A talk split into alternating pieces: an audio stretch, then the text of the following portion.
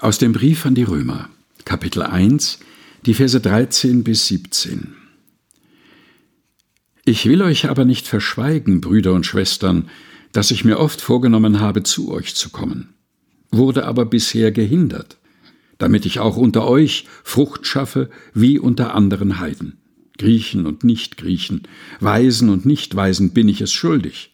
Darum, so viel an mir liegt, bin ich willens, auch euch in Rom das Evangelium zu predigen. Denn ich schäme mich des Evangeliums nicht, denn es ist eine Kraft Gottes, die selig macht. Alle, die glauben, die Juden zuerst und ebenso die Griechen.